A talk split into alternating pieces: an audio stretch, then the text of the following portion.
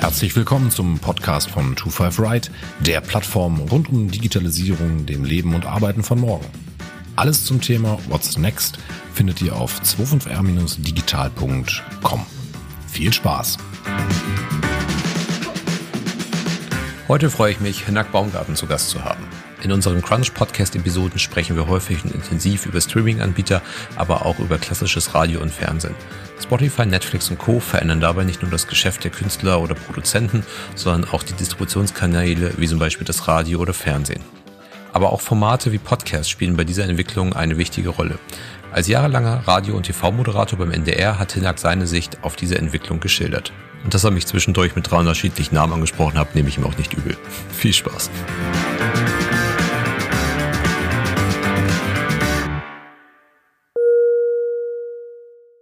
Ja, Hinak Baumgarten, moin moin, herzlich willkommen bei uns im Podcast. Ja, Bastian, moin, grüß dich. Ja, vielen, vielen Dank, dass du dir die Zeit genommen hast. Wir wollen heute mal so ein bisschen über das Thema ja, Digitalisierung im Radio sprechen, Zukunft Radio, vielleicht auch mal so eine kleine Flanke ins Fernsehen ähm, dort bringen. Ganz traditionell starten wir eigentlich immer damit, dass der Gast einfach mal kurz zwei, drei Sätze über sich erzählt, wer er ist, was er macht. Das äh, müssen wir bei dir jetzt, glaube ich, nicht in aller Breite machen. Äh, zumindest diejenigen, die dem Programm des Norddeutschen Rundfunks folgen, die werden dich ganz gut kennen. Aber vielleicht trotzdem einmal ganz kurz zusammengefasst, äh, wer bist du, was machst du? Ja, Hinak Baumgarten. Äh, ich bin älter, als ich aussehe und komme noch aus einer Generation, als digital nichts, äh, keine Bedeutung hatte, mehr oder weniger. Insofern kann ich über den Wandel vielleicht ganz gut ein paar Sachen erzählen. Ähm, ich bin beim, beim NDR schon, schon lange tätig, äh, habe angefangen beim Privatradio. Von da aus bin ich dann 2004 zum NDR Fernsehen gegangen, ähm, habe dann vor zwölf Jahren ungefähr auch wieder beim, beim Radio, beim NDR angefangen, bei NDR 2. Und ähm, ja, also Radio ist immer noch etwas, was mir im Blut steckt, ähm, was, was ich wahnsinnig gerne mache, was Spaß macht. Fernsehen ist äh, sozusagen mein Hauptjob inzwischen geworden. Ich moderiere da das Rote Sofa, das ist die Sendung Das, mhm. die Sendung mit dem roten Sofa. Äh, wir haben da immer prominente Gäste oder Gäste, die was äh, Interessantes zu erzählen haben. Es können auch Wissenschaftler, Abenteurer etc. sein oder eben Celebrities. Sind jeden Tag, äh, jeden Tag, also auch am Wochenende live äh, von 18.45 Uhr bis 19.30 Uhr in dem wunderbaren Programm des Norddeutschen Rundfunks zu empfangen. Mhm. Ja, das so zu mir. Und sonst bin ich ein fröhlicher Geselle. Wann hast du mit Radio angefangen? Wie lange ist das jetzt her? Was war deine erste Sendung? Äh, das war 1904, glaube ich. Nein, ich kann es dir gar nicht genau sagen. Ich sag mal, das war so, Mensch, ich habe Abitur 87 gemacht, dann Bundeswehr, dann habe ich angefangen zu studieren. Es muss so 92, 93 gewesen sein. Hm. Und wenn du jetzt mal auf die, die letzten Jahre da mal so guckst, oder äh, Jahrzehnte guckst, besser gesagt, wie hat sich das Radio für dich verändert? Also wie hat man angefangen, wo ist man hingekommen? Ich meine, die, die Hörerzahlen, also man sagt ja irgendwie immer, Radio hat enorm hohe Konkurrenz, äh, gerade im Bereich Streaming. Aber wenn ich mir jetzt gerade auch mal die aktuellen Hörerzahlen angucke, das ist ja nach wie vor ein gefragtes Medium. Aber wie hat sich für dich ähm, Radio in den letzten Jahrzehnten verändert? Also Radio ist natürlich einmal von der technischen Seite her sehr viel sehr viel einfacher durch die Digitalisierung geworden. Du hast äh, so viel Komfort als Moderator, das ist wirklich Wahnsinn. Äh, so viel mehr Möglichkeiten durch die Digitalisierung, äh, einmal was äh, die Musik angeht, das Abspielen der Musik angeht, auch das äh, Vormischen von Musik, was man heute natürlich machen kann. Das heißt, ich kann mir schon mal jetzt eine Musikstrecke von, sagen wir mal, drei Titeln nehmen und kann die schon verknüpfen. Alles digital, während äh, ein Titel auch läuft. Ein Jingle zwischensetzen, alles auf den Takt ganz genau. Also, dass es perfekt gemischt ist. Das läuft auf einem Kanal, läuft das durch, während ich auf dem anderen Kanal vielleicht einen Hörer aufzeichne und mit dem einen Hörertalk äh, habe. Das war früher anders. Früher haben wir mit, mit Tonbändern gearbeitet, mit Schallplatten gearbeitet. Wir haben mit, ja, mit Werbe, das waren so Werbungseinblendungen gearbeitet. Äh, die waren auf so kleinen so eine Art Kassette, die mussten nacheinander durchgespielt werden, mussten dann rausgenommen werden während des Abspielens oder kurz nach dem Abspielen und ein neuer wieder reingelegt. Es waren, das war noch viel Handwerk, was man nebenbei betrieben hat. Also das so zur technischen Seite wirklich wahnsinnig, ist toll. Auch was Korrespondenten angeht übrigens. Die können sich über zum Beispiel eine MuPro-App können die sich überall auf der Welt einloggen mit dem Handy und können ähm, rauschfrei äh, ja, von jedem Ort der Welt als Korrespondent eingeblendet werden. Finde ich wahnsinnig, finde ich ganz, ganz toll. Macht sehr viel Spaß, wenn ich früher dran denke, als Handys aufkamen, das war ja schon mal was. Und da gab es ständig mit dem, mit dem C-Netz, womit denn der eine Kollege früher rumgefahren ist, gab es ständig keinen Empfang irgendwo. Und ich meine, das gehört ja Gott sei Dank der, der Vergangenheit an. Also es ist schon, ist schon enorm, was da passiert Noch ist. Noch nicht überall, aber größtenteils, ja. Ja, ja. Ich meine, gut, Deutschland ist da ein wenig, muss man ehrlich sagen. Im Ausland ist da die Abdeckung schon doch ein bisschen besser. Oder in vielen äh, Staaten zumindest. Ja, das ist das ist das äh, das ist die technische Seite. Wenn du mich fragst nach der inhaltlichen Seite, dann vermisse ich ein wenig mittlerweile die die ja die Personalities im im Radio waren früher stärker ausgeprägt, konnten noch ein wenig mehr machen. Radio hat sich mehr und mehr zu einem Begleitmedium entwickelt es war, ist schon lange so, es gilt schon lange immer der Satz, möglichst nicht stören in der Moderation, den Musikflow nicht stören. Ich empfinde das aber ehrlicherweise gerade in Konkurrenz zu Streamingdiensten, die man ja auch haben kann, als vollkommen falsch. Okay. Das ist immer so ein kleiner Teaser, worüber wir vielleicht noch äh, später reden werden. Ich weiß nicht, ähm, je nachdem. Frag einfach, frag weiter. Ja. Naja, also ich sehe es ja, wenn man so ein bisschen auf den Streaming-Markt guckt, dann hat, glaube ich, Radio, ich, ich weiß nicht, ob es die Herausforderung ist oder vielleicht eine Problemstellung für Radio ist, aber ich sehe halt so die Herausforderung, dass ich im Streaming-Markt natürlich viel, viel stärker personalisieren kann. Also erstmal habe ich eine viel bessere Kenntnis ähm, über den Hörer, und das ist egal, ob es im Musikbereich ist, im Podcast-Bereich ist und so weiter und so fort. Ich habe eine viel bessere Kenntnis darüber, wer mich eigentlich gerade hört und kann mich darauf überhaupt erstmal besser ausrichten und dann habe ich überhaupt erstmal die Chance, auch überhaupt zu personalisieren. Also ich habe nicht nur die Kenntnis, sondern ich kann es ja auch entsprechend individuell aussteuern und kann auch einen entsprechenden Mix fahren, wie es dann halt eben bei, bei Spotify dann halt individuell für mich ausgesteuert wird. Also möchte ich es mehr Musik hören, möchte ich vielleicht morgens ein bisschen mehr Nachrichten hören, am Abend mehr Musik hören, welche Präferenzen habe ich zu welcher Tageszeit, welche Inhalte interessieren mich. Das hat alles große Risiken, aber das ist natürlich für das Radio schon eine gewisse Herausforderung, auch wenn mir schon bewusst ist, dass natürlich viele Sender auch ihre Spartenkanäle haben und so weiter. Wenn jemand sich einem bestimmten für ein bestimmtes Thema interessiert, dann kann er sich da auch einen entsprechenden Spartenkanal angucken. Wenn ich mich auf Nachrichten stützen möchte, dann schalte ich NDR Info vielleicht ein. Aber es ist ja trotzdem dann immer noch ein, ja, ein, ein Broadcast-Produkt. Also ich, ich schicke einfach alles raus, was ich meine, gerade irgendwie die breite Masse interessieren zu wollen oder meine Zielgruppe interessieren zu wollen. Und das ist natürlich was, was ich im Streaming-Sektor dann halt schon habe, dass ich da einfach stärker, ja, einfach individualisieren kann. Siehst du das als eine Herausforderung? Weil die Hörerzahlen sagen ja das noch nicht aus. Also die sagen ja noch aus, ich bleib dann doch eher beim Radio. Also ich finde das natürlich beim Streaming-Dienst, also wenn man das mal vergleicht, äh, Streaming versus äh, Broadcasting, dann hast du natürlich beim Streaming den Menschen und der Mensch wählt sich etwas aus. Der wählt sich aus, ich will die und die Information haben, ich will die und die Musik hören und anhand dessen kriegt er halt Musik geliefert. Das heißt also, er tut erstmal etwas, und bekommt es dann. Ne? Ja. Ist ja im Endeffekt mhm. so. Beim Broadcasting ist es ja eigentlich genau umgekehrt. Äh, der Broadcaster tut etwas, nämlich senden, äh, Informationen, Musik etc. und hofft darauf, äh, dass das auf Interesse stößt. Mhm. So, jetzt hat man natürlich vielleicht der, der wesentliche Unterschied liegt wahrscheinlich, also das ist erstmal der wesentliche Unterschied, aber dann, was hat das für Folgen? Wenn ich jetzt nur ins Streaming gehe, dann kriege ich auch nur das, was mich interessiert. Bin ich dann wirklich zum Beispiel, was Information angeht, umfassend informiert? Bin ich dann zum Beispiel vielleicht auch, was Musik angeht, irgendwann gelangweilt? Sind ja Fragen, die man sich stellen könnte. Mhm. Beim Broadcasting kriege ich Informationen aus allen Lebensbereichen. Also nicht nur nicht nur politisch, sondern eben auch mal was aus der Finanzwelt, aus der gesellschaftlichen Welt.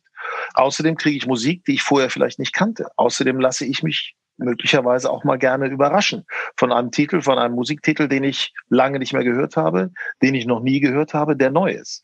Also ich das sag mal so, es ist ein berechtigter Unterschied da. Mhm. Und nebeneinander kann das vielleicht auch ganz gut existieren. Ja, das, das glaube ich auch. Man beobachtet halt so bei den, bei den Streaming-Anbietern, dass die ja versuchen, so ein Stück weit das Radio vielleicht, ich weiß nicht, ob nachzubauen, aber irgendwie nachzuempfinden. Ich meine, Apple ist da relativ weit mit dabei. Die haben ja schon eigene Radiosender auch mit dem Programm, in ihrem Apple Music Programm drin. Was du sagtest mit, ich treffe bewusst eine Entscheidung, jetzt etwas zu konsumieren, hat natürlich auch immer den Effekt, dass ich mich überhaupt erstmal entscheiden muss. Also ich entscheide mich jetzt nicht nur, ich schalte das Radio ein oder ich schalte es aus, sondern ich sage ja noch, okay, ich schalte jetzt ein und ich muss mich entscheiden, was ich jetzt hören möchte. Das ist zumindest so in der Vergangenheit ja der Fall gewesen. Jetzt ist es ja so, dass ich ja zunehmend einfach nur noch, sagen wir mal, wir bleiben jetzt mal bei Beispiel Spotify, Spotify einschalten kann und ich kann Spotify zum Beispiel mit dem, mit dem Daily Drive oder sowas kann ich ja sagen, so, das ist jetzt das, was ich hören möchte und ich lasse mich jetzt überraschen, was als Inhalt kommt. Dann sucht natürlich Spotify den Inhalt aus. Also das kriege ich, also diese Hürde, dass ich aktiv eine Entscheidung treffen muss, die kann ich, glaube ich, abnehmen. Das ist natürlich ein großer Vorteil vom Radio, aber auch vom Fernsehen. Ich sehe es halt bei, bei Netflix sehe ich das ja genauso. Ich, wenn ich Netflix einschalte, dann muss ich mich entscheiden, welche, welchen Film oder welche Serie ich jetzt gucken möchte. Wenn ich NDR einschalte, dann lasse ich mich einfach mal überraschen und guck mal, was jetzt gerade kommt oder ich schalte zu einer bestimmten Sendung jetzt gerade ein. So, aber das ändert sich zunehmend. Aber du hast natürlich recht, ich bin in einer Filterblase unterwegs. Also gerade was Nachrichten angeht. Also wenn ich halt immer nur das gleiche Medium verfolge, die vielleicht auch eine gewisse Meinung verbreiten, dann bin ich natürlich auch nur in dieser Meinung gefangen. Und das sehen wir ja auch bei Facebook, bei eigentlich allen sozialen Medien. Ich höre immer nur das, was ich eigentlich sowieso schon kenne. Ja. Und das andere höre ich nicht mehr und ich werde in meiner Meinung eher ja bestärkt.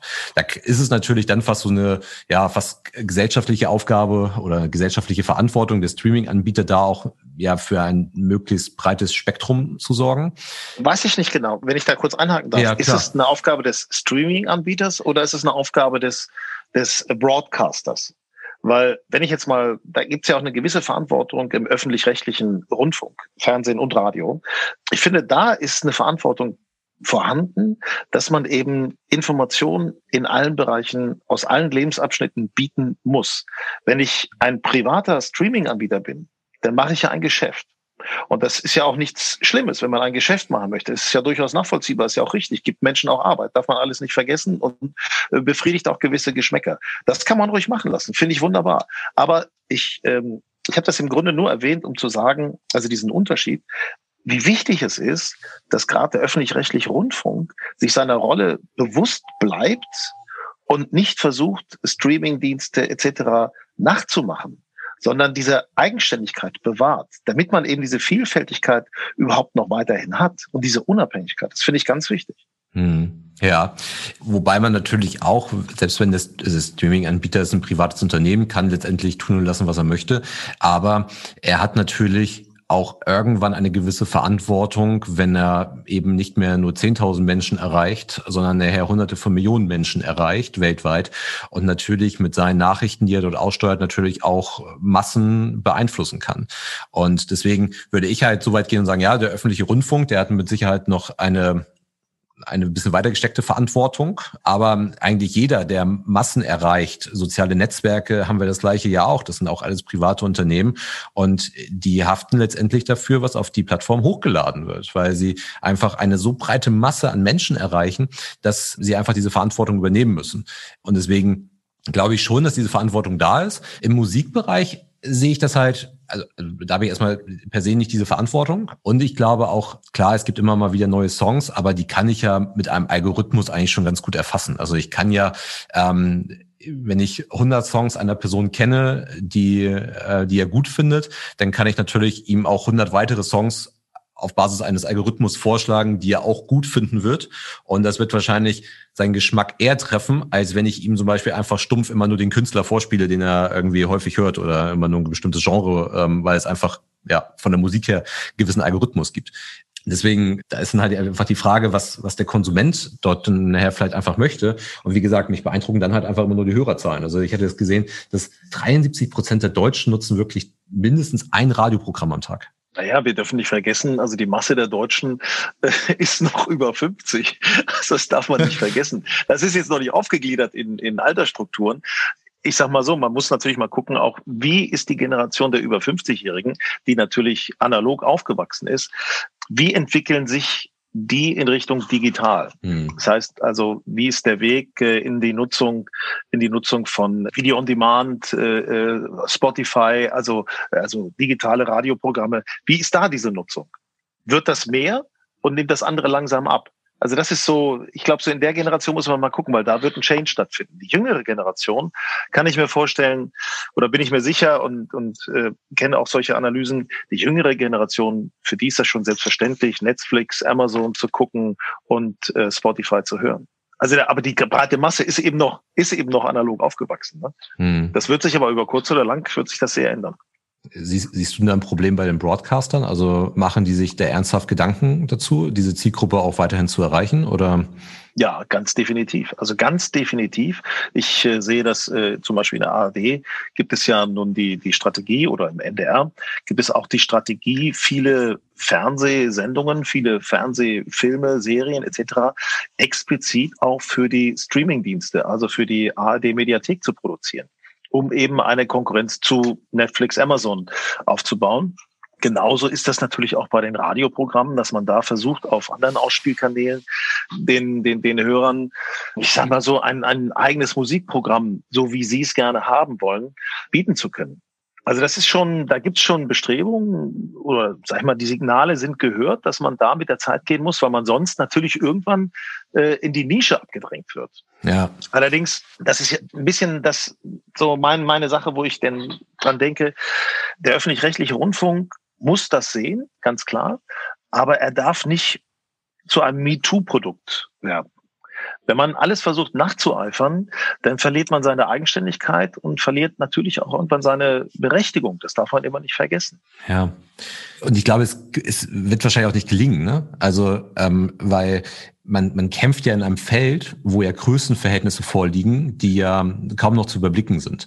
Wenn ich halt mit einem Netflix, mit einem Amazon, mit einem Spotify, also wenn ich ihn einfach nur kopiere, wenn ich einfach nur kopieren möchte, das kann ich versuchen, aber vermutlich werde ich nie so gut und eigentlich noch besser als das Original, von dem ich kopiere, sondern ich muss mir halt was Eigenes einfallen lassen, was A natürlich in die Gesellschaft hier passt, was dann sich auch von den Produkten wieder abhebt, weil wenn ich einfach nur das Gleiche mache, dann bin ich ja in diesen, in diesen Dimensionen dort einfach gefangen. Also ich meine, Anfang des Jahres, als Corona so langsam losging, da hat Amazon überlegt, die äh, weltgrößte Kinokette zu kaufen. Das wären 11.000 äh, Leinwände gewesen, die die dann halt plötzlich hätten und sie hätten sich eigentlich Hollywood und alle Produzenten, die Fernsehserien produzieren, einfach ganz gut zurechtgelegt, weil entweder die gehen über meinen Streaming-Markt oder über meinen Kinomarkt. Ähm, aber irgendwo rüber muss der Film dann näher laufen. So und vielleicht läuft der Film dann noch beim Wettbewerb bei Netflix, die aber immer noch große Teile im Amazon eigenen Rechenzentrum betreiben davon. Also irgendwo geht dann halt letztendlich jeder Film, der aus Hollywood kommt, dann nachher über das Portemonnaie von Jeff Bezos. Und deswegen glaube ich, dieses diese Dimension und das, was dort bewegt wird, dieses, das muss man sich einfach vor Augen halten. Und deswegen glaube ich, wie du sagst, einfach da so ein MeToo-Produkt äh, zu haben und ähm, da einfach zu kopieren, das wird wahrscheinlich schwer werden, weil ich da einfach nicht mithalten kann. Und das gleiche wird auch bei Spotify sein. Also auch das ist in Größendimensionen vorhanden, da wird es mir einfach enorm schwer fallen. Ist auch in der Akzeptanz so. Ich meine, guck dir einfach mal, äh, man sieht es ja an dem Beispiel auch Otto, also Otto Versand. So, äh, es gibt halt Amazon und Otto äh, gab es auch schon immer. Da gab es nun ein paar Momente, wo man vielleicht nicht rechtzeitig reagiert hat und äh, die Digitalisierung nicht so mitgegangen ist, wie das vielleicht notwendig gewesen wäre. Ich sag mal so, warum hat Otto noch keinen Amazon Prime? Warum ist Otto noch nicht diese Plattform, diese Händlerplattform, wie es zum Beispiel Amazon ist? Das heißt, jeder, der, der irgendwie jetzt einkaufen geht, der geht zuerst auf Amazon anstatt auf Otto. Was ja eigentlich richtig schade ist, weil es ein tolles Unternehmen ist, die tolle Sachen haben. Aber die versuchen jetzt immer da so nachzukommen und versuchen auch so ein Plattformanbieter zu werden. Ob das gelingen wird, wage ich mal zu bezweifeln. Ne? Also die werden das ja tatsächlich. Also Otto ist da schon ein gewisser Marktplatz mittlerweile. Auch Zalando ist ein gewisser Marktplatz. Eine About You wird zum Marktplatz. Auch wenn es nicht nach außen immer offensichtlich ist, äh, weil die Rechnung gegebenenfalls dann halt immer noch über, über Otto, über Zalando, über About You kommt, mhm. sind die schon in einem gewissen Plattformsystem halt drin. Aber auch dann ist es ja wiederum nur die Kopie. Also auch dann sagen genau. sie einfach nur, auch wenn sie es ein, ein Prime-Programm aufbauen, was es ja bei Zalando zum Beispiel auch gibt, also das heißt ja nicht Prime, aber Premium-Programm nennen wir das jetzt mal, dann, dann kopiere ich halt nur. Und wenn wir uns mal die Streaming-Anbieter angucken, was da ja passiert ist, wenn man sich mal zum Beispiel den Musikbereich vornimmt und sich mal Spotify anschaut, dann hat ja Spotify jetzt es ist nicht einfach nur, naja, jetzt schalte ich nicht mehr das Radio ein, sondern ich schalte jetzt halt irgendwie mein Smartphone ein und höre Spotify, sondern Spotify hat ja mit seinem Geschäftsmodell oder eigentlich dadurch, dass sie das Geschäftsmodell verändert haben, den kompletten Markt verändert früher haben wir irgendwie alle CDs gekauft und haben dafür, keine Ahnung, was haben wir damals für eine CD bezahlt? 20 Euro, ähm, 30 Mark, ich weiß nicht, also irgendwie hat man was für eine CD bezahlt. Er hat einmal diese CD bezahlt, hat die zu Hause ins Regal gestellt, hat sie ein paar Mal gehört. So. Ich habe noch ein paar Kisten zu Hause. Willst du haben? nee, danke, ich habe mal mehr Abspiel. So Max, Maxi, Maxi-CDs. Oh Gott, ja. oh Gott. So, und heute streame ich und der Künstler verdient halt nicht mehr für den Verkauf einer CD oder an dem Verkauf einer CD, sondern er verdient einfach nur noch pro Stream. Und natürlich ist der Betrag, den der Künstler pro Stream verdient, viel, viel geringer als das, was er an der CD verdient hat. So, und jetzt gibt es die Streaming-Weltmeister oder deutschen Meister, nennen wir sie jetzt halt mal, wie vielleicht eine Loredana, wie ein Capital Bra, die natürlich eine Zielgruppe haben, die den ganzen Tag auch Zeit hat, Musik zu hören. Also die hören das schon auf dem Schulhof, die hören das auf dem Weg zur Schule, von der Schule weg, nachmittags zum Sport, am, am Abend. Die hören permanent bei Spotify irgendwelche Streams. Und die, die Künstler, die es eine Zielgruppe haben, vielleicht so mal ab Mitte 20 aufwärts, wo man dann halt im Berufsleben drin ist und so weiter, die haben auf einmal keine Zeit mehr, permanent Musik zu hören. Das heißt, die verdienen nur noch einen Bruchteil. Also nehmen wir mal, keine Ahnung, Herbert Grönemeyer, der fällt vermute ich mal, ein, ein, ein Bruchteil dessen verdienen, was eine Loredana bei Spotify verdient oder bei Apple Music. Und das heißt, die haben einfach dieses komplette Geschäft verändert. Und mal abgesehen davon, dass ein Künstler heutzutage auch gar nicht mehr irgendwie ein Konzeptalbum bauen muss, weil es, also außer die richtigen Fans, die es noch durchhören, das, das brauche ich eigentlich gar nicht mehr machen, weil es ja sowieso nur darauf ankommt, einzelne Titel auf irgendwelche Playlists äh, drauf zu bekommen. Und daran sieht man ja einfach, wie stark so ein Player wie Spotify diesen Markt verändern kann. Und wenn ich jetzt halt einfach der Bin und sage, okay, ähm, wir brauchen jetzt halt auch eine Streaming-Plattform und vermutlich wird das nichts, ne? Also, ähm, sondern auch wahrscheinlich spielt ja auch Regionalität im Radio eine große Rolle. Auch wahrscheinlich jetzt im, im Fernsehen, jetzt nicht irgendwie bei den okay, auch, auch ein RTL hat irgendwie sein, sein Regionalprogramm, aber mhm. das ist ja, glaube ich, schon wichtig da. Und ich glaube, das sind so Alleinstellungsmerkmale, die kriegt halt ein, ein Spotify dann halt eben vielleicht nicht hin. Ne? Und da muss man sich einfach darauf besinnen, was kann man und was ist so sein, das eigene Potenzial. Also was, ähm, was natürlich eine riesen Einnahmequelle geworden ist, oder sagen wir mal die hauptsächliche Einnahmequelle geworden ist von, von Künstlern, die jetzt nicht die Mega-Million-Seller auf äh, Spotify sind, aber sonst auch viel im Radio gespielt werden, sind einfach Konzerte. Also ich erinnere mich noch daran, als jetzt dann plötzlich, ich meine, das ist schon, das ging sogar mit Michael Jackson, glaube ich, ging das schon damals noch los, als dann äh, ein Aufschrei durch die Plattenindustrie ging, oh Gott, oh Gott, oh Gott, jetzt gibt's unsere Alben alle gratis. Ähm, und da mussten die Konzerttickets plötzlich erhöht werden. Also früher hat ein Konzertticket eben nicht 100 Euro oder 70 Euro gekostet, das hat 30, äh, 25 Mark gekostet. Das war ein Riesenunterschied. Deswegen sind die auch alle so viel unterwegs. Deswegen geben die auch alle so kleine Geheimkonzerte in jedem Sender in Deutschland gibt es ständig irgendwelche Geheimkonzerte von Max Giesinger und Co., die dann da mit hunderten, hundert Fans äh, nur gemeinsam ein Konzert machen. Äh, es ist einfach die Bühne, die richtige Bühne ist für die Künstler von heute die Einnahmequelle, wenn sie bei Spotify und Co. nicht, nicht genügend verdienen. Nochmal eine, eine ganz witzige Nachfrage, auch wenn man mal überlegt, wie kann denn der öffentlich-rechtliche Rundfunk auch an, äh, an jugendliche äh, Hörerinnen und Hörer rankommen? So ein Capital Bra, der wird gar nicht so oft gespielt. Das heißt, da gibt's also auch im Öff, ja, da wird der, also im öffentlich-rechtlichen Radio, der, ja. der wird nicht gespielt. Da wird auch Hip-Hop oder solche Geschichten finden da eher selten statt. Da mhm. gibt es äh, kleine Nischenkanäle, digitale Nischenkanäle von, also öffentlich-rechtliche Ableger, aber im NDR würde ich mir das auch mal wünschen, dass ein Jugendprogramm da mal richtig in so eine Hip-Hop-Geschichte reingeht. Ich kenne das von meiner Tochter, die hört das nicht was bei, bei Enjoy oder bei NDR 2 gespielt wird. Das ist also selten, dass da mal was kommt, was sie wirklich, was sie wirklich auch hört. Ein ganz eigener, äh, durch diese Spotify-Welt hat sich ein ganz eigener Musikgeschmack und ein ganz eigenes Hörverhalten einer neuen Generation entwickelt. Mhm. Und ich glaube, das ist synonym dafür, dass wir einen, einen, Unterschied, einen Bruch in den Generationen haben. Und zwar haben wir eine, eine analoge Generation und eine digitale Generation. Und, und die digitale Generation fängt im Grunde da an, wo Jugendliche oder Menschen Telefonzellen gar nicht mehr kennen. Mhm weil die sind alle schon mit dem Smartphone aufgewachsen. Das war ganz selbstverständlich. Wenn du dir heute ein Baby anguckst, das geht so vor, sitzt mit den Eltern über Erziehungsmethoden brauchen wir jetzt nicht zu sprechen, aber sitzt vor irgendeinem äh, äh, Laptop oder sitzt vor irgendeinem ja. äh, iPad oder was weiß ich nicht und macht, wischt da schon rum. Ich sag mal so, meine Mutter hat bis heute nicht kapiert, wie das geht mit diesem Wischen, was das ist. Also, und ich hänge so dazwischen. Ähm, da ist ein echter Bruch in den Generationen. Und das schlägt sich denn natürlich auch äh, im Musikverhalten wieder. Mhm. Es ist alles selbst, was so die Selbstverständlichkeiten sind anders geworden. Ja, und das ist natürlich dann ein Problem, ne? wenn ich dann ein Broadcaster bin und äh, ich muss beide Generationen irgendwie erreichen. Ich muss auf der einen Seite die analoge, oder ich, ich nenne sie jetzt mal vorsichtig analoge Generation, ganz so analog ist sie nicht, aber so vom Geschmack, so vom Konsumverhalten her und so weiter, diese Generation erreichen. Ich muss aber auch die andere Generation erreichen. Und vermutlich, wenn dann in der 2 187 spielen würde, dann hätten die wahrscheinlich große Probleme. Ja, da würden auch die Gremien dann aufpassen. Ne? ja, äh, genau, das, das kommt da vielleicht noch dazu, weil die, die Inhalte vielleicht ja noch irgendwie ein bisschen fragwürdig werden.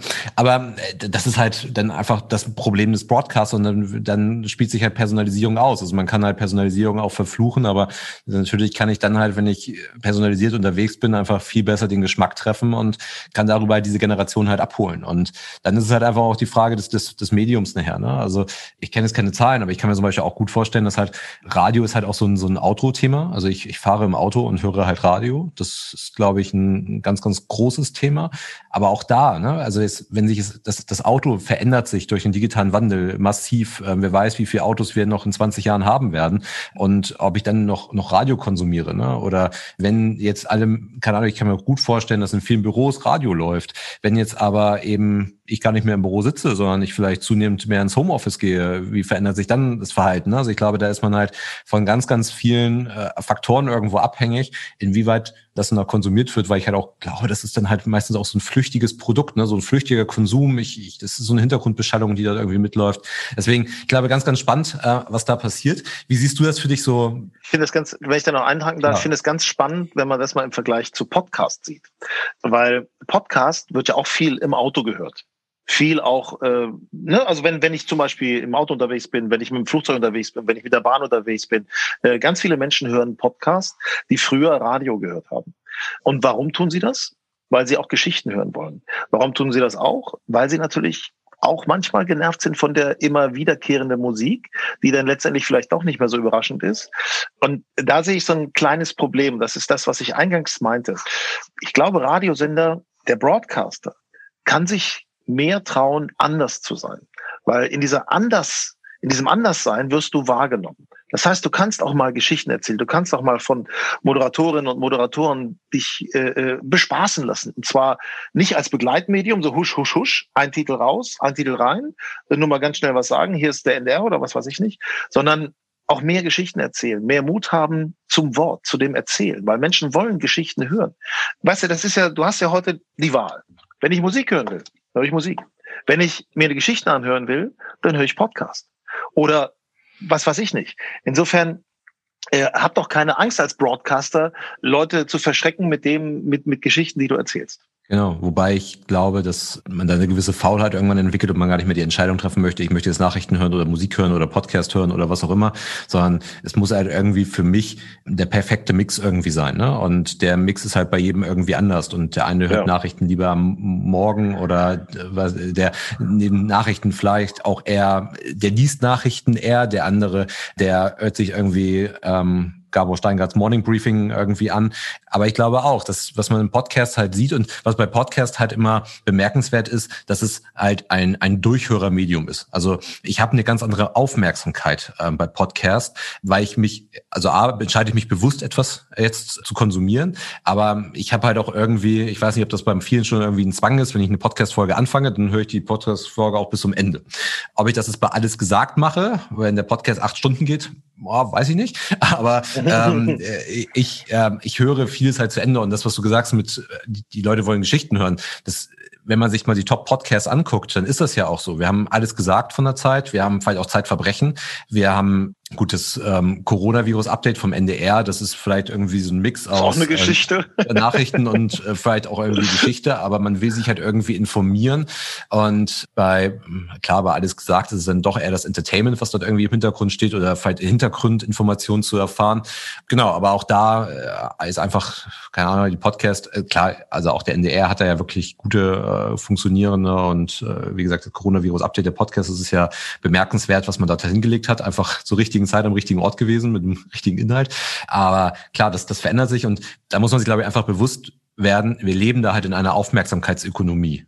Und vor noch 20, 30 Jahren hat irgendwie Radio und ein paar Fernsehsender um diese Aufmerksamkeitsökonomie, also um die Aufmerksamkeit der Konsumenten gekämpft, weil die natürlich nur begrenzt verfügbar ist. Und wenn ich jetzt halt immer mehr Medien habe, ich habe Podcast, ich habe die Streaming-Anbieter, ich habe, also ich habe, ich habe unheimlich viel, was ich mittlerweile konsumieren kann. Und so stärker wird natürlich der Wettbewerb. Und ähm, umso mehr muss ich mich halt irgendwie differenzieren und sagen, hier komm doch irgendwie zu mir und hör doch meins und so weiter, weil wir haben alle nur begrenzt viel Zeit am Tag. Wo wir was hören können und noch viel weniger Zeit, wo wir was sehen können. Ja. Und da muss man, glaube ich, dann einfach für sich den Mix finden und gucken, was halt der, der Konsument dort fordert. Wie sieht's denn bei dir eigentlich ist, ist so persönlich aus? Also es gibt ja Moderatoren, die sich dann halt auch dort in eine andere Richtung entwickeln. Bestes Beispiel aus diesem Jahr, aus dem Jahr 2020, ist ja eigentlich Kai Flaume, der sich dann halt in eine Richtung entwickelt hat mit seinem Ehrenflaume-Kanal auf YouTube, wo er auch für sich gesagt hat, ich will da irgendwie was Neues erschließen. Jetzt bist du ja zu Hause beim NDR, also wahrscheinlich kommt jetzt nicht der Exklusivvertrag mit Spotify, aber wo siehst du das für dich? Wo geht die Reise dahin? Also ich selber mache auch einen, einen Podcast. Ich bin im Bereich äh, Golf unterwegs, also Golf spielen. Mhm. Ist wahnsinnig lust, wahnsinnig toller Sport, lustiger Sport auch, macht Spaß, ist echt eine coole Geschichte. Durch Corona haben auch immer mehr Leute Golf für sich selber entdeckt. Äh, Grün und saftig heißt dieser Podcast und äh, da spreche ich auch immer mit Prominenten, mit Celebrities über Golfspielen. Äh, wir reden über Reiseziele. Also macht Spaß, nettes Entertainment. Alle zwei Wochen neu da werde ich selber auch noch ein bisschen mehr machen. Mit, mit Oldtimern möchte ich gerne was machen. Vielleicht auch ein paar Firmen anbieten, mit Podcasts zu arbeiten, weil eben dieses Sprechen mit Radio, das macht mir aber Spaß. Geschichten zu mhm. erzählen, Geschichten zu hören, finde ich toll. Und das, das liebe ich sehr. Ja, das ist so das, was, was ich jetzt momentan plane für mich selber. Wenn du mein eigenes Verhalten auch äh, mal beleuchten möchtest, wie ich selber Medien nutze. Mhm. Radio höre ich ehrlich gesagt im Auto ich, ja. ich hatte einen gewissen, ich hatte oder habe so einen gewissen Overkill von der Musik, äh, die so mainstreamig genannt mhm. wird.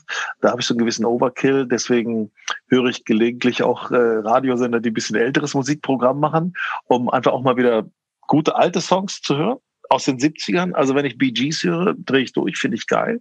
Andererseits höre ich dann auch wieder richtig jugendliche Sachen. Also bei mir zu Hause läuft immer Ibiza Global, äh, Global Radio. Das finde ich einfach vom Mut her finde ich es gut und äh, Morning Sounds, das, das macht mir einfach Spaß. Das finde ich, kann ich, kann ich gut hören. Fernsehen, ja, Fernsehen ist für mich auch eine schwierige Sache, wenn ich immer noch immer irgendwelche Quizshows sehe. Das ist mir ein bisschen viel.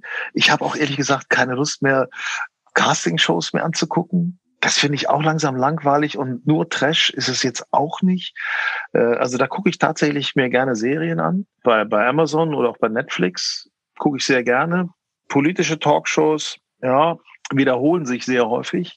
Mhm. Kann man schwer ertragen. Wenn das, natürlich gehört das zu meinem Job dazu, sowas zu machen, aber ist manchmal schon Menschenskinders. Also ich finde auch, gelegentlich sollte man sich immer mal ausreden lassen, nicht nur wegen der Effekthascherei miteinander sprechen. Das ist ja, äh, es werden ja nur noch Plattitüden rausgehauen. Das gefällt mir ehrlich gesagt nicht mehr so gut. Man muss einfach mal sich ein bisschen mehr zuhören können, auch im Fernsehen. Ja, das ist so das, was ich mache. Und ansonsten, ja, es werden noch viele Dinge passieren, auch in meinem Leben. Und ich, ich finde das spannend, diese digitale Geschichte. Ich finde das spannend. Es macht mir, macht mir unheimlich viel Spaß, damit technisch zu arbeiten. Es macht mir unheimlich viel Spaß, da äh, die Möglichkeiten auszuloten. Also da wird sich noch viel entwickeln. Und das Schöne finde ich auch, und das wäre so mal so ein Traum, äh, auf Mallorca leben zu können und äh, einen Podcast hier in Deutschland zu machen. Das finde ich also, das ist einfach wahnsinnig schön. Kaufst du dir so ein Bundle und ein rote Bundle und kannst das alles machen. Das ist cool. Ja, es ist ja auch äh, ist ja auch super einfach, ne? Also ich meine, du hast wahrscheinlich auch alle Möglichkeiten, äh, auch technisch auf irgendwas zuzugreifen, aber es ist ja auch gar nicht erforderlich. Also kannst ja einfach heutzutage einfach starten, wie du sagst, kaufst du einen Bundle und dann dann legst du los, machst du was einfach einfach starten und äh, distribuieren kannst du es von überall, aufnehmen kannst du es letztendlich überall. Und deswegen, ich glaube auch, es kommt dann auf den Inhalt drauf an, aber ich glaube relativ einfach zu starten und dann und es ist ja auch auch, auch Podcast Business, also klar, wir sind in Deutschland noch deutlich hinter den Podcasts in den USA, aber äh, wenn ich mir erfolgreiche Podcaster aus den USA anschaue, das ist ja auch monetär interessant, äh, was dort bewegt werden kann. Und wenn man sich auch mal wieder Werbezahlen anguckt, ähm, was dort in Deutschland auch schon mit Werbung bewegt wird, das ist ja Wahnsinn, was da passiert. Und ich glaube, da ist halt unheimlich viel Potenzial. Und äh, genau, also deswegen auch immer so die Nachfrage, was du so planst und äh, wo das so hingeht, werde ich auf jeden Fall mal reinhören in deinen Podcast. Ja, wir sind auch schon wieder fast am Ende. Daher bleibt mir eigentlich nichts anderes übrig, als noch zu sagen, vielen, vielen Dank äh, für deine Einblicke, dass du uns da mal so mitgenommen gerne. hast und ähm, mal deine Meinung so zu hören, so aus auch die, äh, mal von jemandem die Meinung zu hören, der halt eigentlich immer direkt am Mikrofon steht und ja auch irgendwie vielleicht noch ein bisschen engeren Draht auch zu Hörern hat und wie die sich so verhalten und den einen oder Einblick eigentlich in den, in den Broadcaster-Alltag dort irgendwie zu haben. Also daher, vielen, vielen Dank dafür. Hat Spaß gemacht und ähm, ja, vielleicht können wir das mal irgendwann wiederholen und mal ein Update bringen. Ja, Basti, ganz, ganz herzlichen Dank und äh, werde das verfolgen bei euch. Ja, freue mich, dabei gewesen zu sein und äh, ne, auf die Zukunft. Ja, es wird alles Zukunft. schön. Und vor allen Dingen genau. dieses Jahr, 2021, wird endlich wieder besser. Sehr schön. Das, davon müssen wir alle ausgehen. Alles klar. Gut.